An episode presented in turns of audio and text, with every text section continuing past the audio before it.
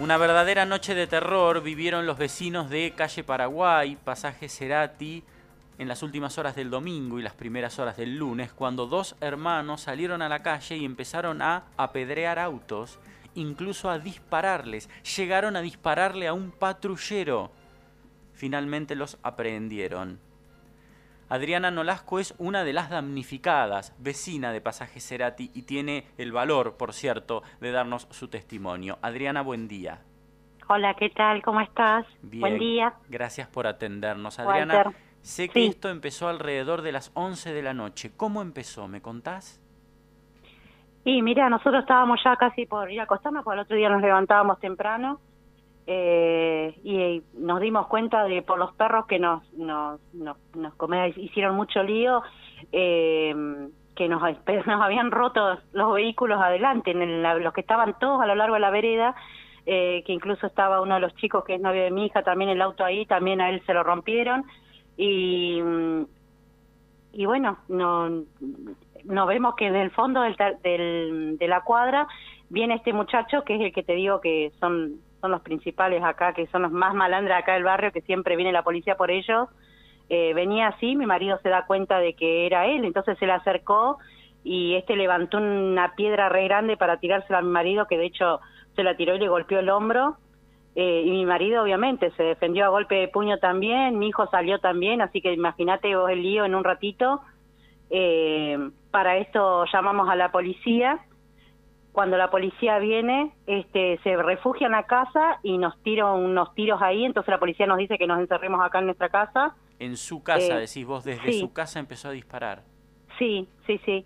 Eh, y bueno, después se escondió en la sierra, los policías no lo podían encontrar y rompió todo a lo largo de la cuadra. Cuando el hermano pasa, al rato vuelven, yo para esto estaba en la puerta de la comisaría de primera haciendo las denuncias y terminaron de destruir todo, todo a lo largo de la cuadra, incluso balearon la casa, mi casa, mi hijo estaba ahí, no recibió un balazo de, no sé, pues tuvo un día aparte y balearon a la policía, como bien vos lo dijiste, balearon la casa de mi hermano que vive en una cabaña, se tuvieron que encerrar dentro del baño, rompieron el auto que también estaba estacionado ahí, los vidrios del frente de mi vecina, no, hicieron un, un desastre en un ratito. O sea que esto fue como en dos momentos. Hay un primer momento en el que uno Sí. de los hermanos apedrea los autos. Sí, ¿Vos le encontrás explicación a eso? ¿Por qué lo hizo?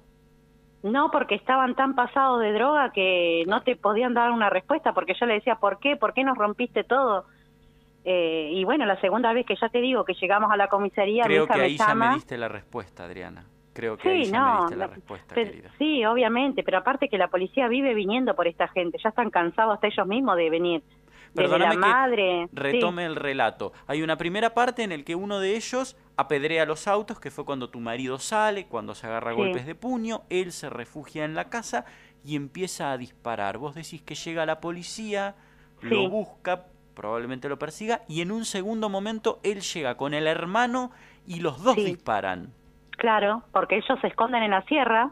El hermano, al ver todo este cosa, toma eh, venganza por el otro hermano.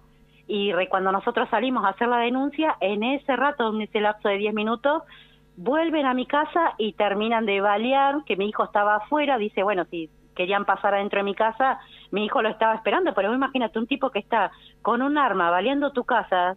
No, es, es una, una situación que no se puede describir. No, yo la verdad te digo, eh, no lo puedo creer, mis hijos todavía están en shock, no, no podemos creer lo que nos ha pasado, la noche de terror que pasamos. Eh, aparte creo. de todos los destrozos, ¿viste? Porque si estos tipos están drogados y te y meten un tiro, le- no le no mataron a un policía también porque el vidrio estaba blindado. A ver, no les importa estando drogados si matan a alguien. Balearon ¿Viste? tu casa, vos sabés que me lo contás y, y no salgo de mi asombro, no, no sé cómo te sentirás vos. Y mira, nosotros ahora está mi familia que vive en O'Higgins, se trasladó toda para acá arriba. Estamos totalmente fuera de foco, no hemos trabajado. Yo estoy lesionada de los brazos. Eh, mi propio perro en la desesperación me atacó, a mí misma me mordió el tobillo. Porque era un era un griterío acá, un desastre. No, no, estos tipos, eh, a pesar de que mi marido pobre se defendió obviamente del ataque, eh, se seguían parando este, el, el que el principal, el que ya tiene muchos más antecedentes, se paraba igual. Vos imaginate que lo drogado que estaría, que no le hacía efecto nada. y no le importaba nada, obviamente. Claro, ¿viste? Ni, los, ni los golpes le hacían efecto. No, nada, nada, nada, nada, nada. Así que no, no, no eh, estamos totalmente viviendo, eh, no sabemos si por ahí van a seguir las represalias, porque esta gente se junta con otra gente que se drogan en el domicilio, ¿viste? Eh, nosotros nunca tuvimos problema acá, es un barrio hermoso, pero excepto por esta gente que son los parásitos del barrio, eh, no puede, no se puede vivir tranquilo. No es la primera vez que causan destrozos. Eso a mi vecina le entraron. Eso Sí. te iba a preguntar. Sí, contame. A mi vecina de al lado le entraron la madre, porque es la cabecilla, entraron, le rompieron todo, le pegaron a ella y al hijo. Te estoy hablando de esto de hace un tiempo atrás. También le balearon una vuelta a un perro, que imagínate que si matan a un perro un balazo no le importa nada. Los denunciaron, todo. Ya mi vecina está con un terror que no sabe, ella no quiere, me dice Adriana, yo dice, la verdad que estoy admirada de que tu familia dice vengan con ustedes y los acompañen, pero ya acá estoy sola, me dice, tengo miedo, no es la primera vez, ella eh, le rompieron todo un auto que tenía fuera en la vereda, que no, no sabes, se lo hicieron triza, un desastre. O sea que esto Esta es gente- frecuente, Adriana. Sí, sí, sí, tal cual. Encima que han tomado todo ahí en la esquina, vive la madre y todos los hermanos. Imagínate ahí lo que es, lo cómo pasa la droga. Ayer hicieron allanamiento, secuestraron montones de cosas, aparentemente una vuelta vino también los de la policía del GAD, se llevaron toda una plantación de marihuana. No, no, no, es... Eh, ya es vivir con estos parásitos acá, ya no queremos saber absolutamente nada de tenerlos acá. ¿Estos dos hermanos siguen detenidos? Mira, eso es lo que no, sé que uno sí, pero el otro no sé si ya lo largaron. Ayer ya fui a, fi- a fiscalía, creo que el que menos, menos cargos tenía, creo que ese si está, si está está acá en la casa la madre, porque acá donde vive él, que es un poco más abajo, no, no lo hemos visto, pero no sabemos si lo está aguantando la madre en la casa o si está bien en otro lado. Pero preso ya no está, por lo que tenemos entendido. Ahora, ¿son chicos que se dedican al robo o solamente se dedican a hacer daño?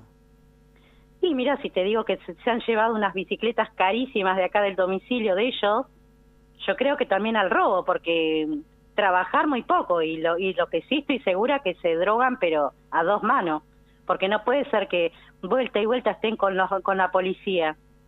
y no es la de- primera vez que tienen actos de violencia, tampoco acá en contra el barrio. Ya Claro. los conocen todos acá.